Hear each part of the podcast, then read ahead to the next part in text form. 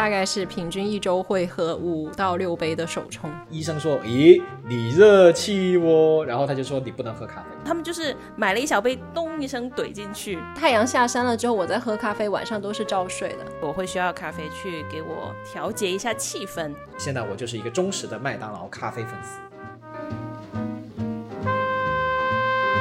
只谈风月，把酒言欢，欢迎大家收听本期的牛力收。我是一喝咖啡就热气上火的弗朗克，我是很爱喝咖啡的安佐，我是很喜欢喝咖啡，但咖啡对我毫无提神作用的四月。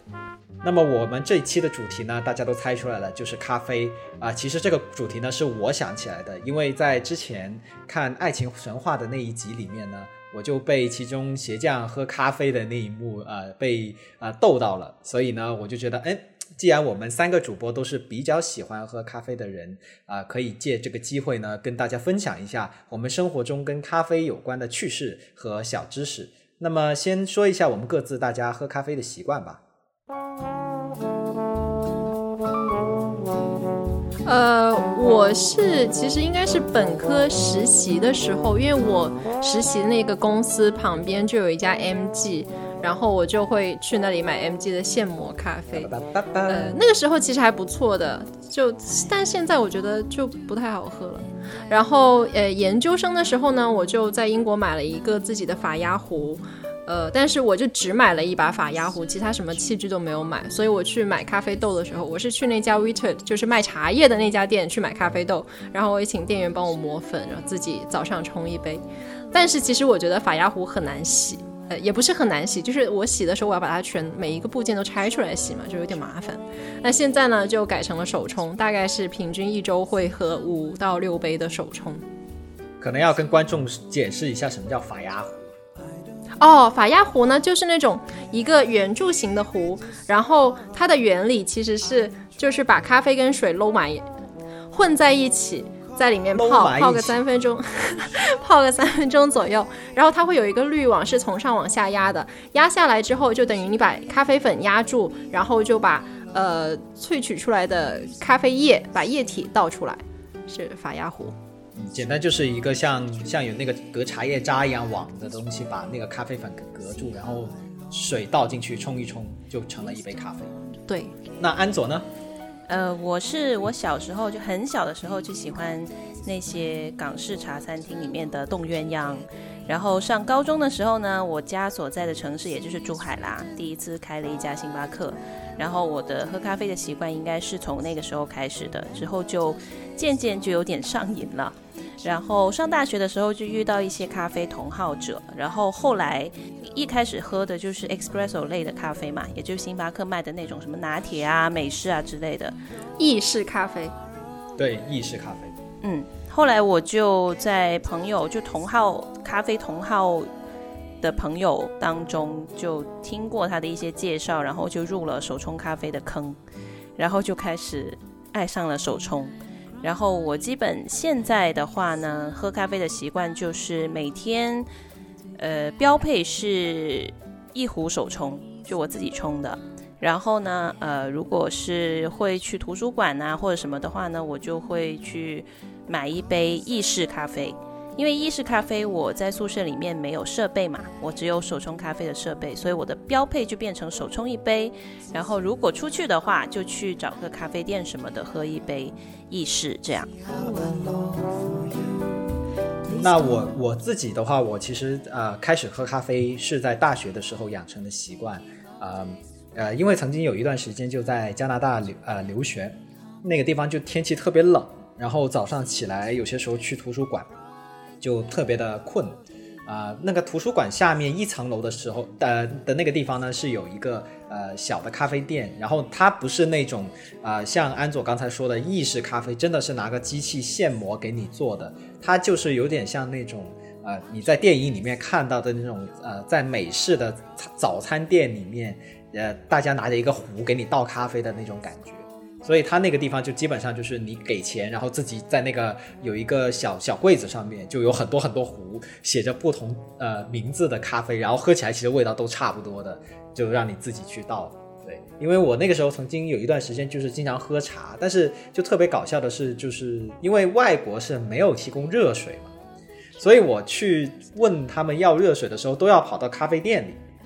那么我经常问他们要热水呢，我又不好意思，所以呢，我就啊、有些时候就买一杯咖啡来喝一下。哎，后来觉得哎喝咖啡挺好的，就是养成了习惯，就觉得哎又提神又温暖这样，所以呢就在加拿大养成了这个习惯。后来回到了香港，在学校的时候呢，学校也有一家叫 Daily France 的连锁餐厅，啊、然后他家的那个早餐套餐我特别喜欢，就是有牛角包，然后还有那个通粉之类的，他就会送一杯饮品。那他家的那个咖啡也是特别的好喝，所以慢慢慢慢就养成了这个习惯。那当时就是一直都没有自己的呃咖啡的设备，就是你想要喝咖啡就一定要去咖啡店里面去喝那种呃意式的咖啡。那后来就是真的是上班了之后，就慢慢有一些同事他们也有那种手冲咖啡的习惯，然后我就渐渐的也是算是入了坑。那我现在其实最喜欢的是，就是四月不喜欢的那个麦当劳咖啡。呃，我就是平时有些时候去买早餐吃的时候，觉得哎呀，我以一个早餐的价格还能得到一杯免费的咖啡，然后我个人也很喜欢它的咖啡的口味，觉得就是麦当劳的咖啡便宜又美味，所以呃，现在我就是一个忠实的麦当劳咖啡粉丝。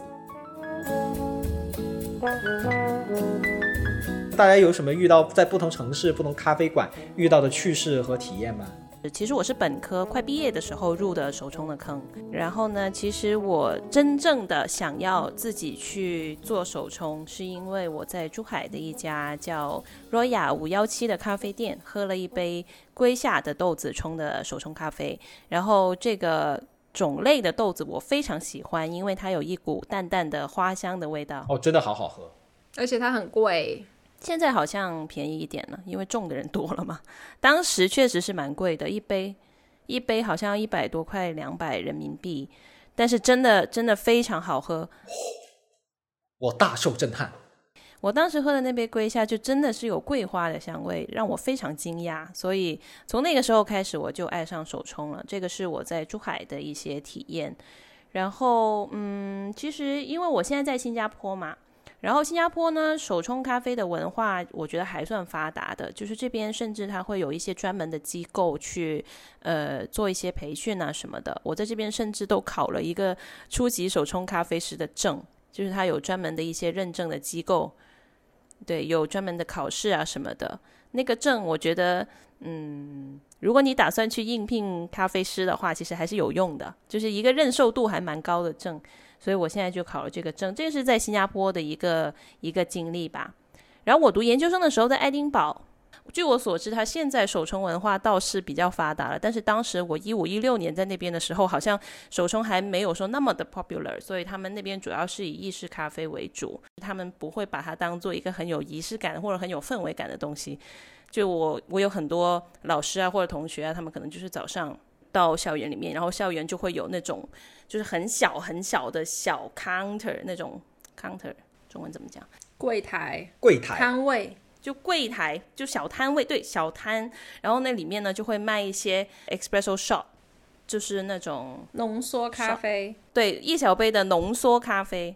对，然后他们就是买了一小杯，咚一声怼进去，然后就走了，就属于这一种喝咖啡，这种喝咖啡习惯的人还蛮多的。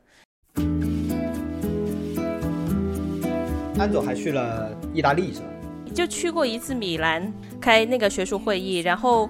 我在那边喝过一杯非常好喝的卡布奇诺，就真的是 就没得讲，因为它是发源地，所以它确实是真的很好喝，就各种从它口感来说、香味来说，还有顺滑程度来说都非常非常好喝。然后好像也不不价格也不是很贵，所以还蛮蛮开心的。嗯，但是其实呃，因为我刚刚说过，手冲咖啡其实是近年才流行起来的嘛。然后据我所知，手冲咖啡的发源地其实是日本。对，所以我其实还想推荐一个上海的一个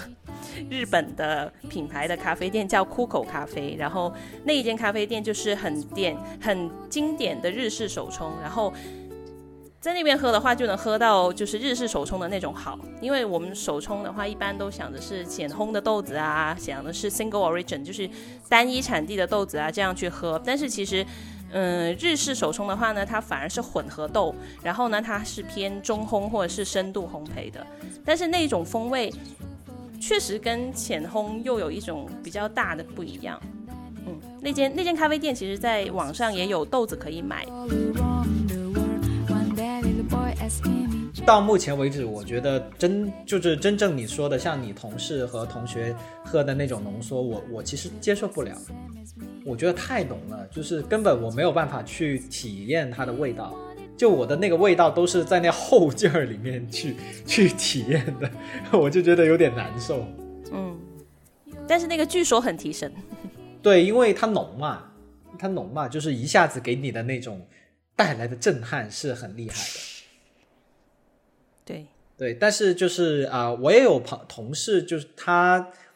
他曾经一天喝四杯浓缩咖啡，然后他就说他后来对，就是就是真真正正意大利的那种浓缩咖啡，就是一个机子出来就一小杯的那种。然后他后来就说，他因此他的那个焦虑和紧张的程度有提升，所以他后来就戒咖啡了。戒完之后，他就觉得啊，呃，睡眠又好了，然后整个人就是感觉冷静了很多。后来我就我我其实我学过他，就是他说戒咖啡有种种好处，于是我真的就戒了大概有一个月的咖啡，而且我戒的不仅是咖啡，而且是戒的所有含咖啡因的饮品，就包括了所有的茶、可乐就除了普洱茶，对可乐。因为其实当时还有另外一个原因，就是我当时去看了一次中医，医生说：“咦，你热气哦。”然后他就说你不能喝咖啡。对，所以我就大概戒了一个月的咖啡。啊、第一天我去戒的时候呢，其实是我大概九点钟，晚上九点钟我就已经快要睡着了。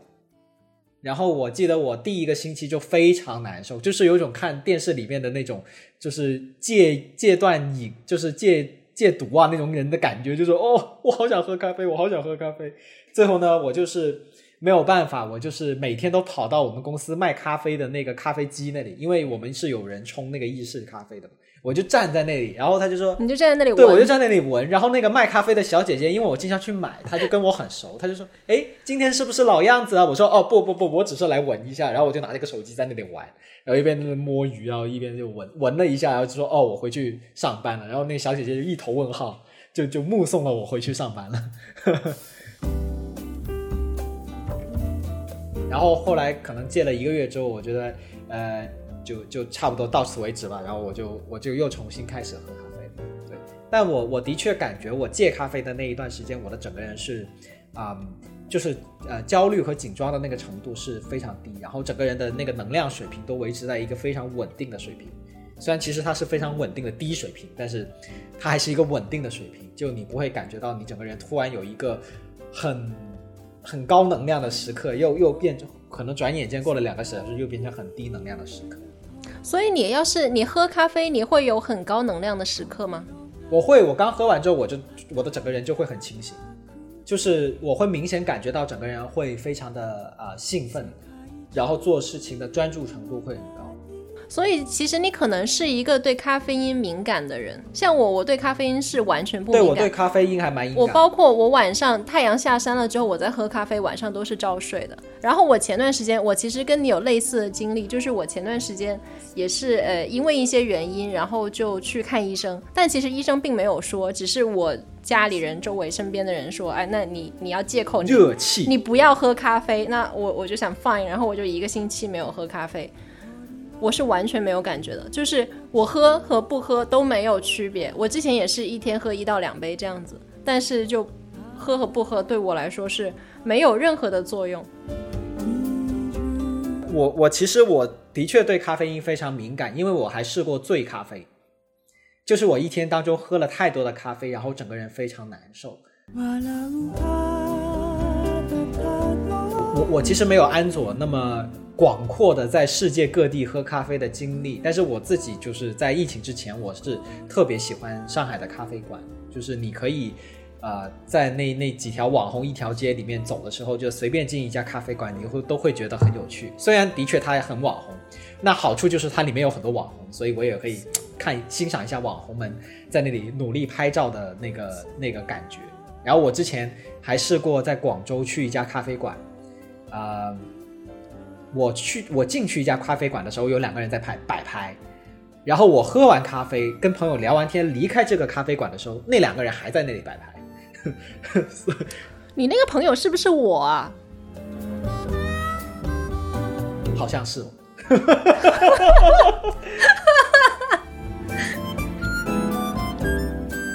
我们去的那个咖啡馆是不是那种灯非常白的？然后，然后进门的时候，其实有一个，哦，那应该是你。就是我也不知道他为什么在那里网红那么久，因为那个地方就是看起来就平平无奇。你记得网红，不记得跟你一起去的朋友？哇塞，不好意思，嗯，太塑料了。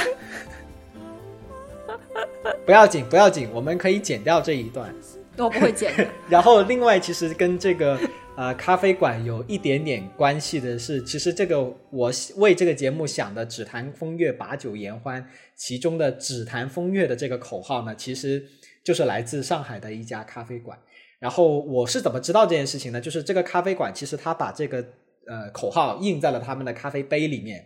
然后呢，Hiking 的朋友呢，他就给我发了这个咖啡杯的照片，我就说嗯。这个字还挺不错的，然后他就问我说：“你知道这句话是什么吗？”我一看，哦，月风弹指，然后后来才发现原来是指弹风月。对，感谢 hiking 的朋友帮我们想了这个口。感谢 hiking 的朋友，hiking 朋友是跟我 hiking 那个朋友吗？还是你 hiking 的朋友？对，hiking 的朋友就是跟你的 hiking 的那个朋友，因为我不 hiking。啊。我刚才听。安佐说：“就是你平时你自己会喝手冲，然后你去咖啡店就会喝意式。我现在我想了一下，我最近也是大概是这样的习惯，因为我会觉得我外出的时候就会吃喝一些自己在家无法 DIY 的东西。我最近喝的最多的是因为对，一方面是你家里没有设备，你去到外面有设备肯定是要喝一下嘛。然后另一方面就是，其实我自己是觉得外面的手冲都冲的没有我自己冲的好喝，所以我一般在外面不喝手冲。”但是也不排除有一些店，它的手冲是很好喝的。譬如说香港的那个弗兰克不喜欢的 Cupping Room，它的手冲我觉得哦，我觉得好贵啊！我觉得我在香港就是不会喝手冲，原因就是因为弗兰克太穷了，喝不起外面的手冲。香港的豆子真的是好贵，我看你发给我看的那些豆单都好贵。可能同品类的，你在要是我在珠海或者在国内淘宝买的话，完全没有那么贵。欢迎欢迎给我接济豆子，虽然我们是塑料的朋友。我们太塑料了。我我想起刚刚你们讲，我想起我在伦敦的时候喝过一杯非常非常好喝的摩卡。因为我对摩卡的印象，基本上我很少喝这种加了不少东西的咖啡，所以我对我对摩卡的印象基本上就是可能也是天气很冷的时候，我就会在。呃，伦敦的 Pret 或者是星巴克买一杯摩卡，但是通常都会有点，就要么就是没有可可的香味，要么就是齁甜。但是我那个时候正好我有个朋友过来，然后我就跟他去一家咖啡店吃早餐。那家早餐店我就很鼓起勇气点了一杯摩卡，那杯摩卡真的是非常非常的美妙。呃，它的咖啡香味非常的浓郁，然后可可叫什么？可可香味也很浓郁。我，但我现在想不起来那家店叫什么名字，我可能要搜一下。但是反正就是那那一杯摩卡是我喝过的，我目前喝过的最好喝的，呃，成分不只是咖啡和牛奶的咖啡饮品。辞去今年，我也再也没有找到过那么好喝的摩卡。然后现在在咖啡店，就刚刚说的，一般是会喝 dirty 嘛。然后我最近呃也是在不同的咖啡店喝了两杯不同的 dirty，我就发现，呃，不同咖啡店它的做法其实还是略有一些不同。比如说有一些店它就会比较大方的用冰博克来做 dirty，那它整一个香味就会浓郁很多。然后有一些店它就只是用纯牛奶来做，我不知道这样做的 dirty 和拿铁有什么区别。所以，嗯，不够 dirty，就是。就是就是，我现在出门去咖啡店的话，就会去点一些这种这种比较特殊的东西来去来去体验一下这家咖啡店他做这个东西到底有没有在很用心的去做。其实还是挺有趣的这些发现。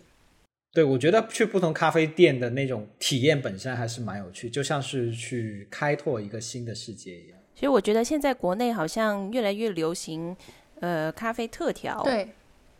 其实我觉得也蛮有趣的，嗯，因为就是像鸡尾酒一样，用咖啡调一些饮料，甚至是加酒。上海有上上海有一家叫 Oops OPPS 那家就是网红店，但是他们的特调确实真的挺好喝的。对，因为其实呃，能够接受咖啡本身的那种甘苦的味道的人并没有那么多，特别是在目前在中国市场。所以呃，之前有人做过一个调研嘛，就是喜欢喝调味咖啡饮品的人是占在喝咖啡的人群中占比是最大的。所以可能做特调咖啡，它能够更多的迎合。这一类人的诉求，那就等于说我一家咖啡店，我面向的人群就不只是只喝咖啡的人，那些平时不喝咖啡的人，他也可以来我店里喝一些特调的东西，和网红一下。嗯，和网红一下。那么在过去的一段时间呢，可以说我们都经历了一段在家工作或者在家学习的日子。那么在特殊时期呢，大家喝咖啡的习惯有没有发生一些什么样的改变呢？呃，我其实没有，因为我一直都是自己手冲嘛，所以这个其实不太受疫情的影响。呃，但是的话呢，呃，因为我中间就过去这两年，我其实回过两次中国，然后回国的话必然就要经历隔离嘛。那在隔离酒店里面的话呢，呃，我就会花比较多的心思去想，OK，我现在隔离了，那我要。买咖啡就是到酒店里以后再买咖啡壶，还是我要把咖啡壶打包到我的行李里面，然后带过去？然后还有就会想啊，那酒店里面又没有咖啡豆，那我是要买咖啡豆带上手磨去磨，还是说我要买个就是那种 drip bag 挂耳包啊？对，挂耳包，挂耳包。我都不知道这个英文叫什么。就是疫情对我的影响主要是这个嘛，因为在隔离酒店的话，一般人不会特别好受嘛。就是因为隔离的日子有点苦，就是那酒店比较不舒服，所以我会需要咖啡去给我调节一下气氛。所以的话呢，我就会嗯，在咖啡豆和咖啡器具上面花心思。所以其实我隔离两次的话，我真的是 买了两个咖啡壶，就是佛隔离的。然后当然那两个咖啡壶后来就咖啡壶后来就呃带回家，就是在家里就多了很多壶。这没有啦，就两个而已啦。你又不在家，那个壶可以拿来没有没有，因为我爸妈，我爸妈会经常冲咖啡，就因为我爸妈也可以用，所以我才买的，也没有到败家到真的是单为了隔离就买个壶这种程度。我觉得其实差不多，也是也是有后续就后续的考虑。我觉得你干得出来这种事，不行啦，那壶很贵耶。好的，那如果你再回去一次，你还会买壶？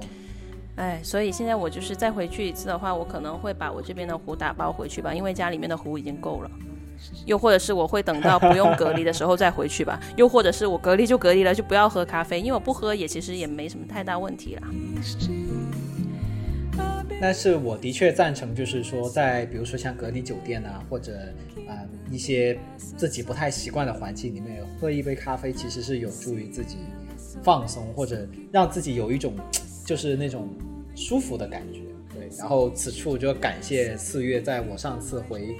呃珠海隔离的时候，非常感人的投投递了一盒那个手冲咖啡的挂耳包，然后我就拿着那种。旅行热水壶，然后就在上面那个挂耳包，在那里非常小心的就冲那个咖啡。但是的确是我每天的一个啊叫什么 bling bling moment，就是来自于冲咖啡的时候。其实挂耳包它本身的设计就是为了让你更加方便的喝咖啡，所以我觉得冲挂耳包用旅行热水壶没有什么问题，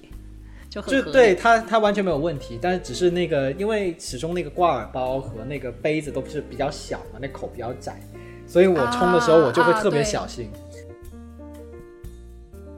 其实说起来，这个隔离酒店的这个问题呢，就是我有一个朋友，他也是他在过关的时候，他遇到一个靓仔，然后 那个靓仔非常的神奇，他自己带了一个 Nespresso 的机器过关，就他到了酒店之后就拿出了 Nespresso，然后在那冲咖啡。我觉得这个也还要带很多胶囊哦。对，听说就是他带了两个箱子。还是三个因为 Nespresso 的机器，我有时候住酒店呢也会看到，就它可以挺小的，因为它可以是那种窄窄的那种那种形状，可能。但是它其实很沉。你从空间上来说，它可能占占的空间比一把手冲壶还要小一点，还好放一点。呃，重量我倒是没有没有把酒店的 Nespresso 机器挺重的，其实它 Nespresso 机其实蛮重的，它最小的型号好像都有五斤，我不记得是五斤还是四斤，有点忘了。它其实作为一部，就是你假如说你跟它和一些便宜的家用的机器来对比的话，其实 Nespresso 一点都不差。不知道是不是我个人不了解导致的偏见，因为它它冲的是胶囊嘛，那胶囊它本身就是是一种预包装的咖啡，所以我就会对它这个胶囊的呃新鲜程度和风味体现存疑。我个人喝过一段时间的 Nespresso，呃，我我个人的感觉就是，其实它比很多咖啡馆冲出来的意式咖啡要好。啊，呃，就你没有说它好到非常好的程度，但是呃，它其实真的不那么差。然后尤其是对对比于，比如说你在香港可能买一杯咖啡都要三四十块钱的时候呢，其实一杯可能呃四五块钱成本的 Nespresso 其实是一个非常好的一个解决办法。所以我其实我就给很多，就比如说叫什么咖啡刚需者。我给他们真的是推荐这个，尤尤其是他们可能在公啊、办公室的时候需要去喝咖啡的时候，我都会呃觉得，哎，其实这个是一个很好的解决方案。包括我公司现在也有这种 Nespresso 的 machine。我我当时也在办公室里手冲，然后我就会有同事看到我手冲之后呢，他们会有些时候就问我要一杯来喝，呃，然后他们去比如说日本啊或者其他地方旅行的时候，他们也会带一包豆子回来。啊，那挺好。我就会拿这些豆子，就后来有冲给他们喝，包括茶叶我也会。对，然后我自己到目前为止喝过的最好喝的啊、手冲，也是我自己冲出来的。但是当时就是其实那个呃技术什么的都没有很好，我觉得就是很偶尔，刚好就把所有的东西做对了，然后就冲出一杯很好喝的，也是刚才安总说的那个呃呃那个叫什么花魁豆是吧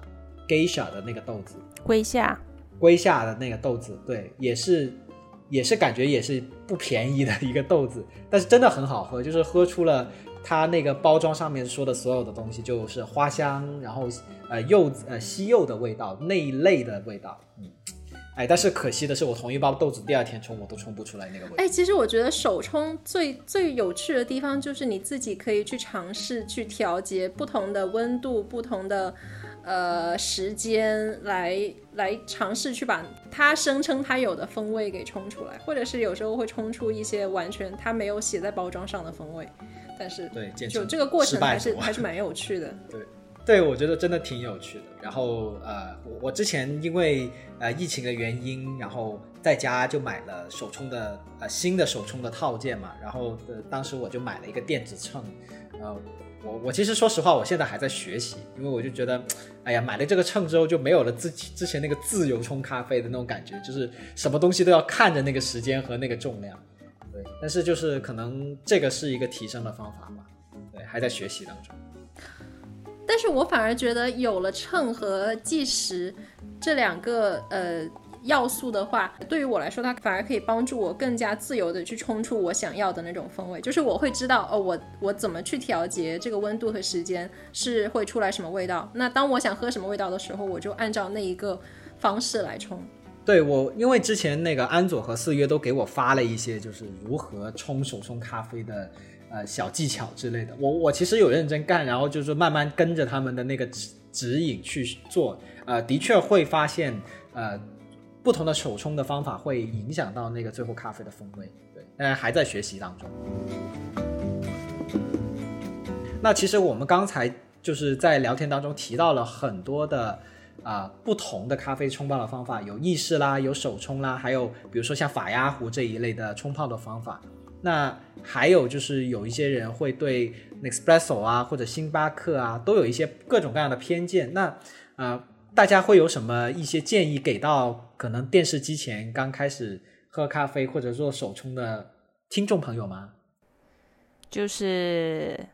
怎么喜欢怎么来，不要被条条框框束缚住。就其实呃，刚刚弗朗克提到，就因为他之前有说过，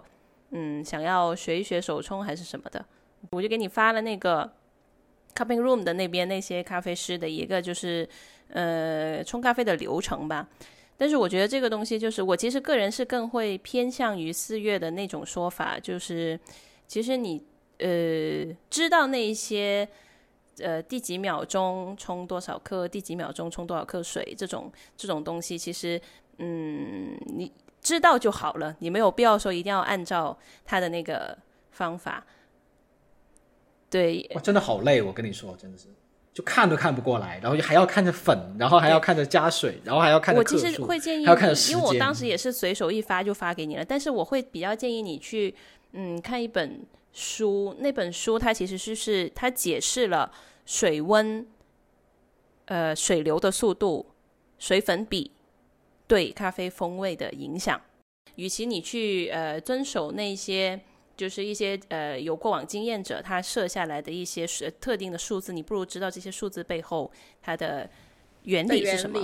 那你知道了这个原理的话，其实你自己就可以根据你自己的需要去去冲了。而且说实话，我自己我自己现在手冲的话，我基本上不会说太在意呃那个时间或者是哪个时间我要冲多少，我一般是听。那个咖啡那个水下落的声音去判断它的速度，然后看我自己手画的那个圈去判断它的那个那个粉新不新鲜啊，或者说那个水粉笔 O 不 OK，或者是那个粉要磨得更细一点还是更粗一点，这些东西就已经你冲多了就会变成一种感觉上的东西，你就不会说太在意那个那个秤上面或者说时计时上面那个数字了。那种感觉我觉得会比较好一点，而且你也更能够适应自己。所以，我如果大家有想要入坑的话，我会觉得就是，嗯，一开始当然是要有一些特定的，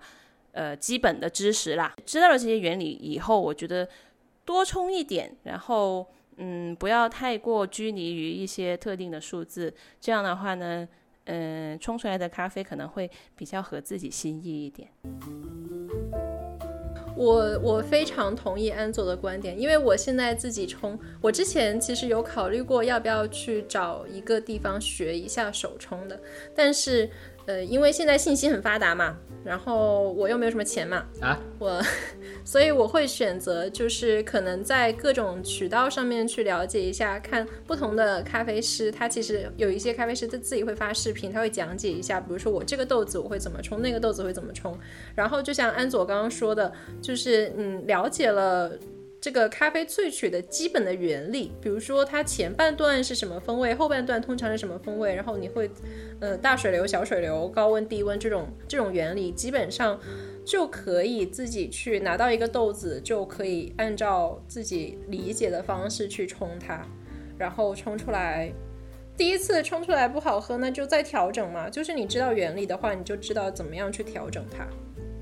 所以我现在基本上都是这样子的。还有一点就是，如果有朋友想要接触手冲咖啡的话，我建议还是需要先了解一下这些呃基本的原理知识，这样的话会比较能够冲出咖啡豆它本身应有的风味，就不会说你本来花花大价钱买了很。花果香的豆子，但是结果你冲不出那个花果香味，那这个时候其实你也不知道是应该怪豆子，凉茶味，还对你不知道应该怪豆子还是怪自己。那我觉得这样可能是有一点点浪费，所以最好我的建议是最好还是先了解一下一些基础的知识再去冲，这样你就可以真正从咖啡中获得你想要的那种乐趣。我还以为你会先建议大家花大价钱把所有的手冲设备都买起来。嗯，倒也没有这个必要。要买秤。哦，还有一点，我刚刚有一点忘记讲了，就是其实我个人认为哦，如果你不是呃不是对咖啡有一个所谓的硬需求，就你每天都要喝的话，其实我觉得手冲有可能真的是个坑，就是呃真正的坑，因为呃它的器具其实当然也有便宜的啦，但是我觉得如果你不是说天天都要喝咖啡的话，我觉得你还不如想喝的时候自己去店里面买一杯，可能会比你。买一堆手冲的东西放在那里，然后补餐会好一点点。我我自己觉得手冲比较经济实惠，是因为我确实是每天都要喝的。那如果我每天都要喝的话，哪怕我是花了比较多的钱去买各种器具，然后也每天会花时间，我花了比较多的钱去买豆子，但是这个调收该落嘞，还是就是整个数算下来，其实还是划算，比比在外面买要划算一点。因为你外面买至少也要三四十块吧，就新加坡也是这个情况。但是我会建议那些，如果你只是想偶尔想喝一下咖啡的人，其实手冲可能不是特别特别呃建议吧。啊，我我想到另外一个点，就是还有一一类人群呢，就是我经常会接触到的，就是你可能只是需要咖啡因，你不需要去，就是有一些人，像我有些同事，他他就是他每天需要喝咖啡，但是他并不需要去了解咖啡有什么风味，因为他喝起来什么都一样。因为我我有个同事，他就是不管我们冲什么豆子。不管是用意式机搞出来的，还是手冲出来的，它反正就是往里面加大量的冰块，然后喝下去，它就是需要这个咖啡而已。那这一种呢，我建议就，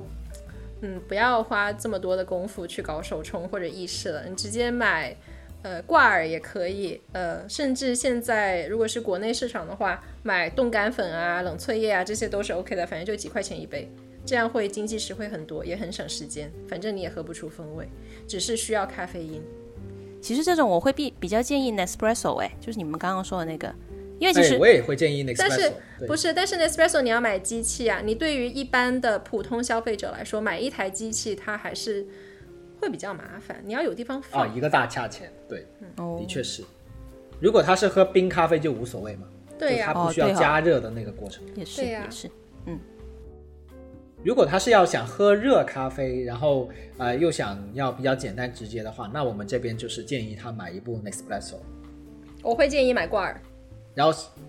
然后希望 Nespresso 厂家能够给我们打点钱，拉个赞助。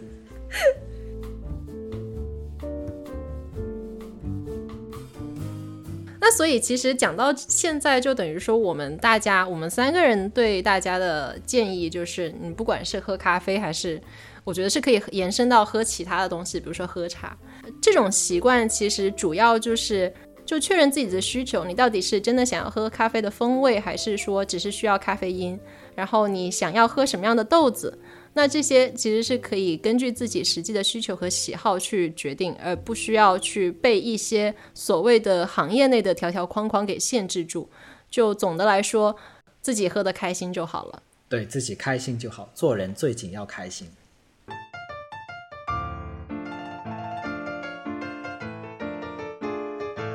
猛虎细嗅蔷薇，值得饮一杯，聊点开心事儿。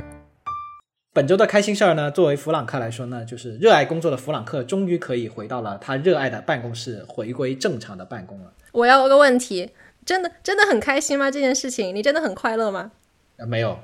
没有，我只是在职业假笑。好，我完全没有很快乐，就我觉得办公室真的是，哎，好害好害怕。职业假笑也是重要的境界。那个。对职业假笑，对职业假笑的弗朗克终于回到了职业假笑的办公室开始办公了。那有有有个好玩的事情呢，就是我在搭电梯的时候，在电梯大堂遇到了旧同事，然后大家就是可能互相凝望了三秒钟，因为大家都开始戴着口罩嘛，所以我一开始还想了一下，到底是不是这位同事。后来我们啊对望了三秒钟之后就。相认了，是你？怎么是你？对，然后就相认了。然后那位同事他就说，其实他前两周就已经就他早于我回到了办公室。然后呢，因为他是新加入的，呃，办公室里的同事就带他走走了一圈办公室。他就在某一个位子上面看到了我的名字，他还说：“哎呀，那是不是我的啊弗朗克的同呃这位旧同事呢？”然后正当他犹豫的时候，他发现了我桌上黄色的咖啡杯，然后他就说：“嗯，这肯定就是弗朗克了。”对，所以就是过去的一个比较好玩的一个事情。那另外一个事情要跟大家啊汇报的就是，我的小黄又开花了。对，对，每天每每一集都要讲一讲。我还以为你脱单了，我也以为你脱单了，都这么郑重。我还以为下一句话就是弗朗克脱单脱单这个事情，呃呃呃，那还是说小黄吧。弗朗克的笑容逐渐凝固。小黄，我们还继继续讲小黄吧。小黄又开了一个花，然后很好看。但是我现在有点担心小红，因为搞感觉它的生存空间都被小黄挤占掉了。希望它加油。你换个盆嘛。没钱。我这最近这两周的新鲜啊开心事。其实也蛮多的，但是我还是想说音乐会的事情。然后我又去听了一次音乐会，然后第二次音乐会我是时隔七年听到了埃尔加的大提琴协奏曲的现场现场。然后这首曲子我非常非常非常非常喜欢。然后听现场的话，确实让我非常非常非常开心。虽然当时的那位大提琴手，就我觉得他拉的没有杜普雷好，当然可能要要以杜普雷的标准去要求其他音乐家，可能也有点过高吧。因为杜普雷他是一个传奇嘛，对吧？但是呃，能到能够听，她是一个比烟花寂寞的女对，人。能够听到现场，我已经觉得很满足了。然后这个事情让我非常开心。呃，四月是在录音开始之前五分钟才终于想到了有什么事情可以讲在这个环节。呃，是我我们录音是在星期天。呃，在过去的这个周三和周四，四月没有在公司工作，我出去外出参加了一个算是会议吧。然后中午呢，就去了会议呃现场附近的一家我慕名已久但一直没有去的咖啡店，因为那两天珠海就是下大暴雨，然后。嗯，那个咖啡店空无一人，只有我自己一个人在那里。甚至我在那边吃午饭，吃到一半，发现店员都离开了，店员就留我一个人在店里面，心特别大，导致我开一下店。导致我我想加一块蛋糕，我都找不到人给我加。但但是反正就是当时的那个环境就很安静，呃，然后外面就雨也停了，正好中午的时候，我就看着外面的那个叶子在那里摇啊摇，然后店里面有一只很肥胖的白色的小猫，就跑过来在我的桌子下面躺下，然后尾巴摆呀摆，我就在那里逗它的尾巴，就整一个那个中午，我觉得还是过得挺舒服的。看来简称来说，就是工作的时候摸鱼真的是非常开心的一件事情。今天不是个特别的晴天，那种色彩却如此的耀眼。我想此刻的心被你填满了一些，总是在这样慵懒的午后，转角书店遇见你，靠窗第三桌穿衬衣，带笑意。感谢各位收听本期的牛力收，我们的节目已经上线苹果播客、喜马拉雅、小宇宙和网易云音乐。如果你喜欢我们，欢迎留言订阅，在评论区和我们聊天。只谈风月，把酒言欢。我们下期再见，拜拜，拜拜。和蜂蜜，虽然很笨拙又心机，掉满地。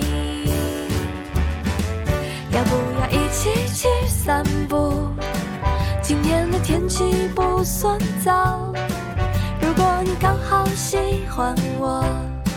这么巧我也要一点东西，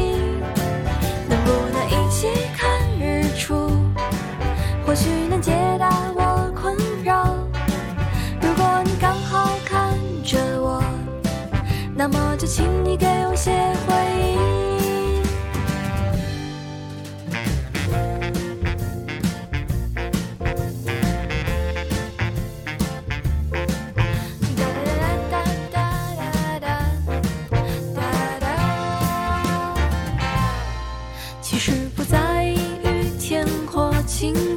只要你的心都在我身边，即便有时候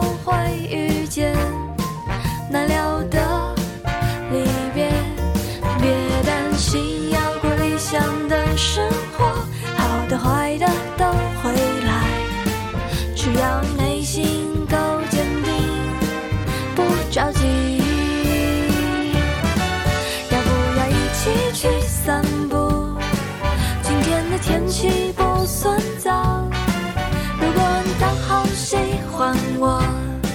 这么巧我也有一点动心能不能一起看日出？或许能解答我困扰。如果你刚好看着我那么就请你请你给我写要不要一起去散步？今天的天气不算糟如果你刚好喜欢我我也有一点动心能不能一起看日出或许能解答